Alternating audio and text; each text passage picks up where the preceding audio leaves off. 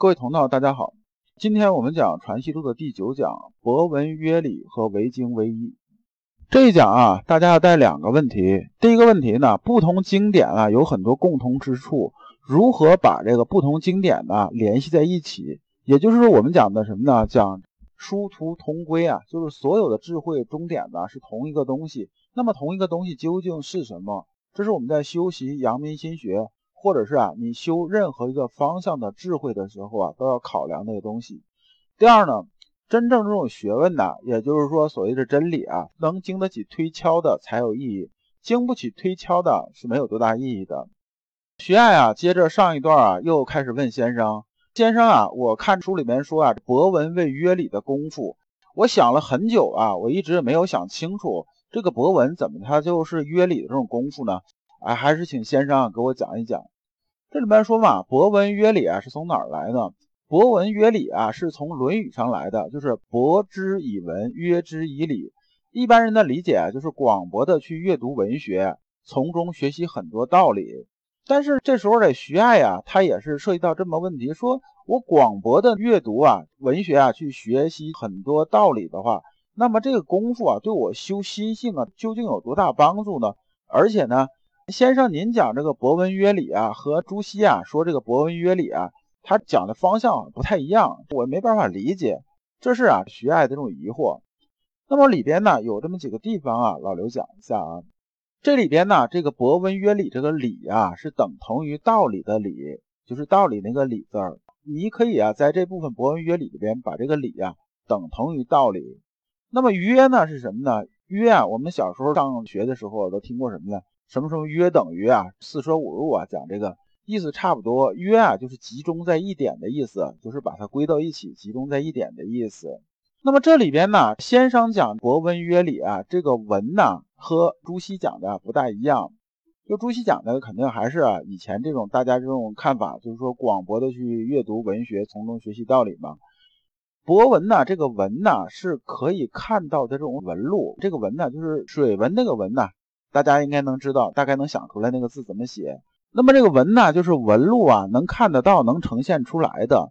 我们经常讲中华文化，中华文化这个文呢，不是指文学，是说呢，这个文呢是在中华文化这四字里边，这个文的意思是说表现出来的，呈现出来的，就是说呢，我们以中华为特征呈现出来的东西，那么就是什么呢？就是这个文化，是这么个意思啊。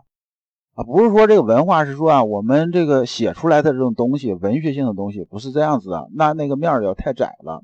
那么先生啊，回答徐爱这个问题啊，说啊，礼呀即是礼字，礼貌这个礼啊，就是天理这个理。那么呢，我们的礼啊，外发表现，因为天理是在我心里头，别人是看不见摸不着的，对不对？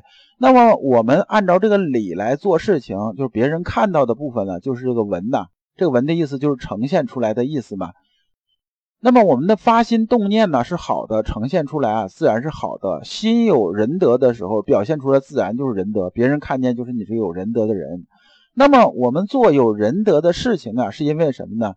是因为我们心里边是有个天理存在的。所以啊，这个文和这个理呀，表现出这个文和内在这个理啊，他们两个其实是一个东西，只不过是一个是向外的，一个是向内的，仅此而已。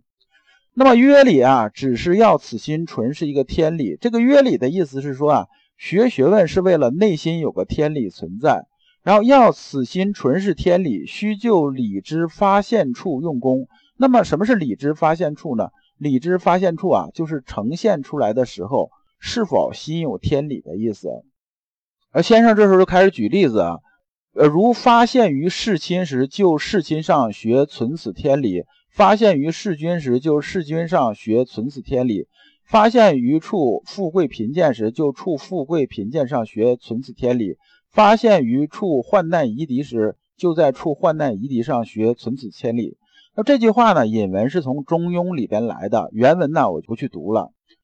那么这里边呢，我用白话讲一下啊，先生的意思是说啊，你处于什么状态呢？那么呢，你就想想你在。对付这种状态的时候，应变的时候啊，你心里头是否存在这种天理？比如说弑亲这件事情吧，亲呢是指对家里人的时候，比如说你教育孩子吧，那么你让孩子好好学习，天天向上，让他养成一个好习惯，参加各种培训班，是不是？那你究竟是为了孩子将来啊发展的好，孩子将来过得开心呢？他将来有个好的、开心那种人生呢，就是幸福人生呢？还是纯粹就是为了自己面子？说我这孩子他考试考不到前三，我在同事面前很丢面子，所以啊，我就回来猛给他压力，让他必须是怎么样怎么样。那么显然呢，前一种呢是我们心有天理啊，那么后一种呢是什么呢？后面是你有私欲的。那么关于弑君这件事情呢，其实就是相当于啊，我们在单位面对领导也好，还是说在什么什么地方面对上级也好，是不是？那么我们做一件事情的时候，就是领导交代我们一件事情的时候，或者是我们呢这个做本职工作的时候，我们发心动念呢，究竟是安守本分呢？我就是尽职尽责嘛，我是忠于职守嘛，还是说我们另有所图？那么显然前一种呢是心存天理这种状态，后一种呢是心有私欲。那么同样是这种富贵的时候啊，那有些人呢，老刘也见过很多暴发户啊，上来就炫富嘛，就是你看我怎么样怎么样的。就喜欢看着别人很那羡慕这种目光嘛，就觉得心里很有存在感。那么有也有一种人呢，比如像李嘉诚啊，像比尔盖茨这种人，他是确实很有钱，但是他做的是什么事情呢？他呢是回报社会啊，就是我有了财富之后，我回报社会啊，我在做济世的事情。比如说香港这个邵逸夫嘛，这个全国各地大学里边，这都有这逸夫楼啊，还有这个逸夫啊做这些慈善这些东西。那么他就是什么呢？他心有天理啊，就是心里边有良知啊，在做这件事情，而不是说老刘见着一些暴发户啊，上来都在干嘛呢？一天到晚就是吃喝嫖赌这点事儿，四处去炫富，觉着哎，我现在很怎么样怎么样怎么样，这显然是私欲在作怪啊。那么我们处于贫贱的时候啊，或者是我们现在地位怎么样怎么样的时候，我们究竟是啊坚持的这种风骨，坚持自己有灵魂有骨气呢，还是做一些啊？人穷志短，马瘦毛长的事儿，那么我们如何去坚守啊？也决定啊，我们心里头是究竟是有天理呢，还是心里边是私欲在作怪？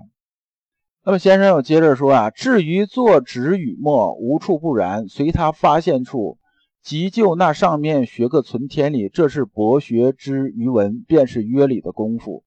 那么这句话呢，听着是有点有点绕，我就用白话说一下，因为如果是每个字都去解释的话。